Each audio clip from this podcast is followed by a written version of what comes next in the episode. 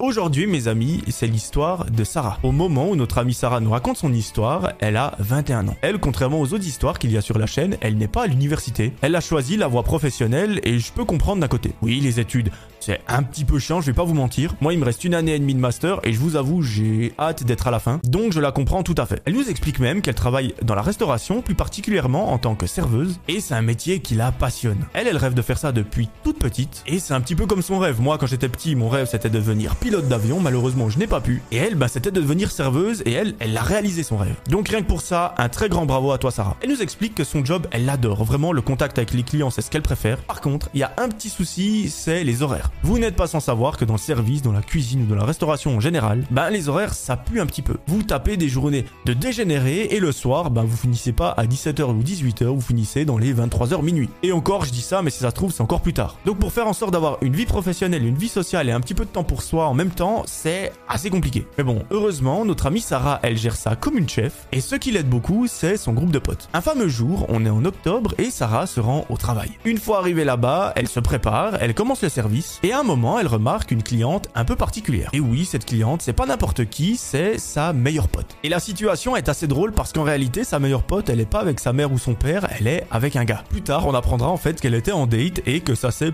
plutôt mal passé à la fin. Ça n'a abouti à rien, le mec est parti au milieu sans payer et la fille s'est retrouvée là toute seule. Sarah, ça la fait rire et plus tard dans la soirée, justement, elle remarque que sa meilleure pote est toute seule à la table. Entre deux services, elle s'approche d'elle, elle lui dit mais il est passé où le mec? Et là sa pote lui dit bah je sais pas, il a dit qu'il allait aux toilettes mais il jamais revenu. Donc les personnes qui font ça, n'hésitez pas, euh, si l'envie vous prend, d'aller vous faire foutre. Moi je trouve ça absolument aberrant, ça me viendrait jamais à l'idée. Mais bref, revenons à notre histoire. Et sa pote lui explique en deux trois mots, bah, elle lui dit écoute, je sais pas, peut-être que je lui plaisais pas, peut-être que je sais pas, il a paniqué. Et là Sarah, elle a une brillante idée qui lui vient à l'esprit. Elle lui dit écoute, si t'arrives à temporiser à la table pendant 2-3 heures le temps que je finisse mon service, on se fait un truc après. Sa meilleure pote lui dit pas de soucis cousine, je t'attends, euh, bouge-toi un petit peu et après on se voit. Bon, c'est parfait, Sarah peut continuer son job, elle continue de faire des services pendant toute la soirée et c'est seulement à minuit qu'elle termine enfin sa journée de travail. Une fois ses affaires enlevées, elle se rend à la table où est sa meilleure pote. Elle prennent les deux une petite boisson et elle décide de ce qu'elles vont faire. Elle nous cache pas que ça prend quelques dizaines de minutes parce que oui, sa meilleure pote, elle aurait pu y penser pendant que Sarah était en train de travailler, mais non, ça ne lui est pas venu à l'esprit. Mais c'est pas grave, après plusieurs dizaines de minutes à parler, elle trouve enfin une activité à faire. Et là, vous et moi dirions que c'est une activité un petit peu spéciale, mais elle, franchement, ça les fait kiffer. En gros, je sais pas si vous vous souvenez, il y avait une application qui s'appelait, je crois, Randonautica, quelque chose comme ça. Et ce concept de cette app, il est très très bête. Vous vous connectez et ça vous donne des coordonnées aléatoires. Le but, c'est de se rendre à cet endroit, donc selon les coordonnées, et de découvrir ce qu'il y a. Mais malheureusement, vous imaginez bien, avec ce genre d'application, il y a eu pas mal d'embrouilles. Il y a des gens qui sont tombés sur des cadavres, des qui sont tombés sur des scènes de meurtre, enfin bref, il y a eu plein de trucs bizarres. Mais vu que Sarah et sa pote sont absolument fans d'exploration, ben euh, c'est juste parfait. Sarah sort son téléphone et elle télécharge Randonautica. Une fois tout installé, elle se rendent les deux sur l'application et elle génère des coordonnées aléatoires. Bon, ben à première vue, ça n'a pas l'air d'être très très loin de là où elles se trouvent. Elles finissent leur boisson et elles se mettent en chemin. C'est 15 minutes à pied qui les séparent du restaurant jusqu'au lieu où elles doivent aller. Et à ce moment-là, imaginez qu'elles n'ont aucun équipement. Le mieux qu'elles ont sur elles, c'est le téléphone portable qui peut faire office de lampe de poche. Et encore, on ne voit pas deux mètres devant soi. Bref, au bout d'une vingtaine de minutes de marche, Sarah nous raconte qu'elle arrive dans une sorte de petites forêts. En gros, il y a quelques arbres, mais après ça, ça ressemble à un énorme champ. Bon, bah là, elle se dit, il y a rien, enfin je veux dire, il y a trois arbres qui se courent après, il y a pas grand chose à visiter. Elle décide de continuer un petit peu pour aller voir ce qui se passe dans le champ. Et là, au loin, elle voit une sorte de petite colline. Bon, bah là, elle se dit, vu qu'on a fait le déplacement, on va quand même aller voir euh, de quoi il s'agit. Mais plus elles avancent vers cette colline, plus elle voit qu'il y a une sorte de petite porte. Ou du moins une entrée. Hum, là, les choses deviennent très intéressantes parce que je vous le rappelle, elles sont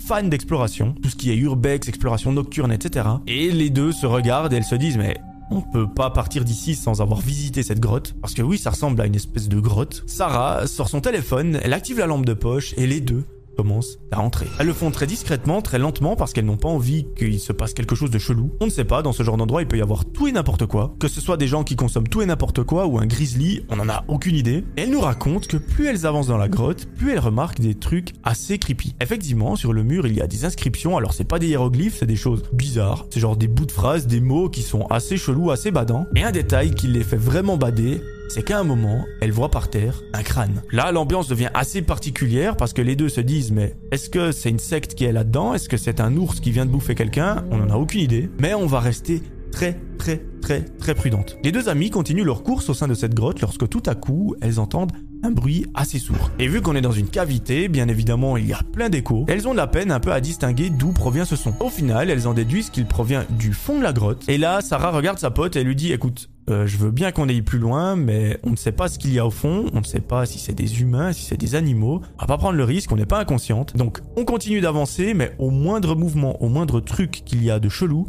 on se barre en courant. Sa pote est d'accord avec elle, les deux amis continuent et vous allez voir la découverte qu'elles vont faire. Elle fait assez froid dans le dos. À un moment, tout est calme dans la grotte, on entend juste les pas des deux amis, lorsque soudain, Sarah entend une voix. Elle en entend une, puis deux, puis trois, puis quatre, plein de voix. Et là, elle regarde sa pote, et les deux se disent en même temps, ces voix, elles ne proviennent pas du fond de la grotte, elles viennent de derrière nous. Et là, elles ont pas plus d'une minute pour réfléchir à ce qu'elles vont faire, parce que bien évidemment, elles sont prises en sandwich. Enfin, pas en sandwich, mais en gros, au fond, bah, c'est peut-être un cul-de-sac, vu que c'est une grotte, et derrière elles, à l'entrée, il y a des gens qui arrivent. Et elles se disent, vu les inscriptions qu'on a aperçues contre le mur, je sais pas qui sont ces gens, mais ça a l'air d'être un petit peu étrange. Ça peut même devenir dangereux, donc, euh, je sais pas. Qu'est-ce qu'on fait? Elles se posent quand même la question, mais elles savent très bien, d'un côté, qu'il y a deux possibilités. Soit elles retournent en arrière et elles croisent ces personnes, soit elles continuent dans la grotte, elles essayent de trouver une espèce de planque et dès que les gens ont passé, ben elles se taillent. C'est cette deuxième option qu'elles vont choisir, elles décident de continuer dans la grotte en faisant très doucement pour que les gens ne s'aperçoivent pas de leur présence. Et à un moment, elles arrivent à ce qui semble être le fond de la grotte et là, elles voient plein de choses super cheloues. Que ce soit des sortes de couteaux, des bougies, des espèces d'ossements, elles ne sont pas du tout rassurées, mais sur le côté, elles aperçoivent une sorte d'entaille dans la roche. Bon bah là, toute façon, elles se disent c'est notre seule option, on a probablement affaire à une secte, on va pas prendre le risque de faire je ne sais quoi. Allons nous cacher dans cette sorte de brèche, s'ils nous trouvent pas, tant mieux, on se barre en courant une fois qu'ils sont là, et s'ils nous trouvent, eh bien, euh, on verra ce qui nous arrive. Elles vont se mettre dans cette entaille et elles attendent que les personnes arrivent. Au bout de 3 minutes, elles entendent les pas se rapprocher et tout à coup, elles voient une sorte de lumière. C'est ces fameuses personnes qui tiennent une lampe de poche parce que dans la grotte il fait tout nuit. Et là, je vous dis pas comment elles commencent à bader lorsqu'elles voient les vêtements que portent ces gens. C'est des espèces de des espèces de chapeaux on dirait qu'on a l'époque médiévale. Et là, bah, c'est sûr dans leur tête, elles ont affaire à une secte. C'est pas des gens qui viennent faire euh, de la découverte de grottes, qui viennent chercher des pierres précieuses ou quoi. C'est des gens qui viennent chercher des crânes. Donc là, le rythme cardiaque commence un petit peu à accélérer. L'angoisse, elle commence à monter. Et la peur, elle est très très présente. Sarah saisit la main de sa pote parce qu'elles ont tellement peur les deux qu'elles ont juste envie de se tenir la main et elle lui chuchote le plus doucement possible. Écoute, une fois qu'ils ont passé la brèche, on part en courant vraiment. Ils vont nous remarquer, c'est sûr, avec le bruit qu'on va faire, et on part très très très vite. Surtout, on éclaire bien nos pieds, comme ça on s'en coupe pas dans un vieux caillou, dans une branche, et on sort de la grotte très rapidement. Une fois qu'on est dehors, on fait le chemin inverse, on passe par l'espèce de petite forêt et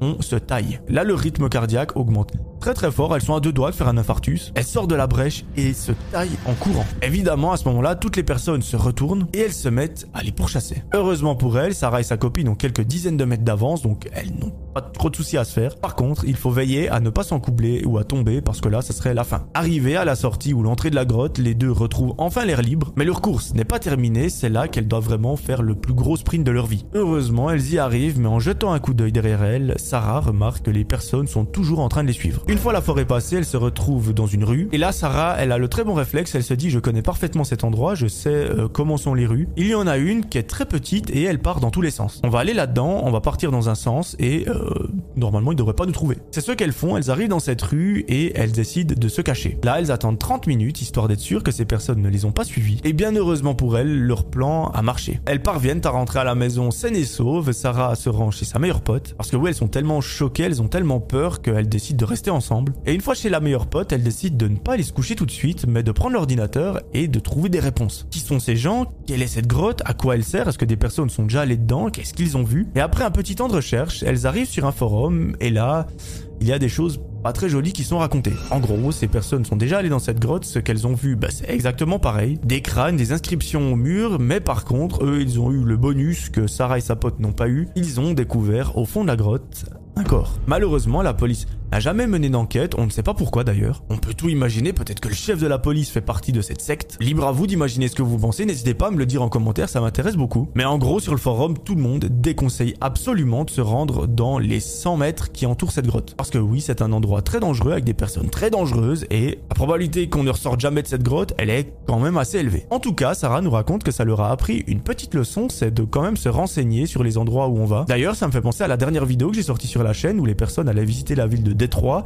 Euh, c'est une ville qui est réputée pour être assez dangereuse, ou du moins avoir des endroits très dangereux. Donc quand vous partez en vacances, faire une exploration dans un autre pays ou peu importe, n'hésitez pas à vous renseigner. Ça prend 3 minutes, ça ne coûte rien, ça prend un petit peu d'énergie, mais voilà, au moins vous êtes sûr de rentrer. Donc s'il vous plaît, faites-le. Depuis ce jour-là, Sarah et sa pote nous racontent qu'elles n'ont pas gardé de séquelles, elles n'ont pas été traumatisées, mais leur goût pour l'aventure et l'exploration a été un petit peu entaillé. En tout cas, nous on est très content qu'il n'y ait pas de séquelles parce que je vous avoue, quand on est traumatisé à vie, euh, c'est juste pas drôle. Ça pourrit l'esprit jusqu'à la fin de nos jours et nous on n'a pas envie de ça.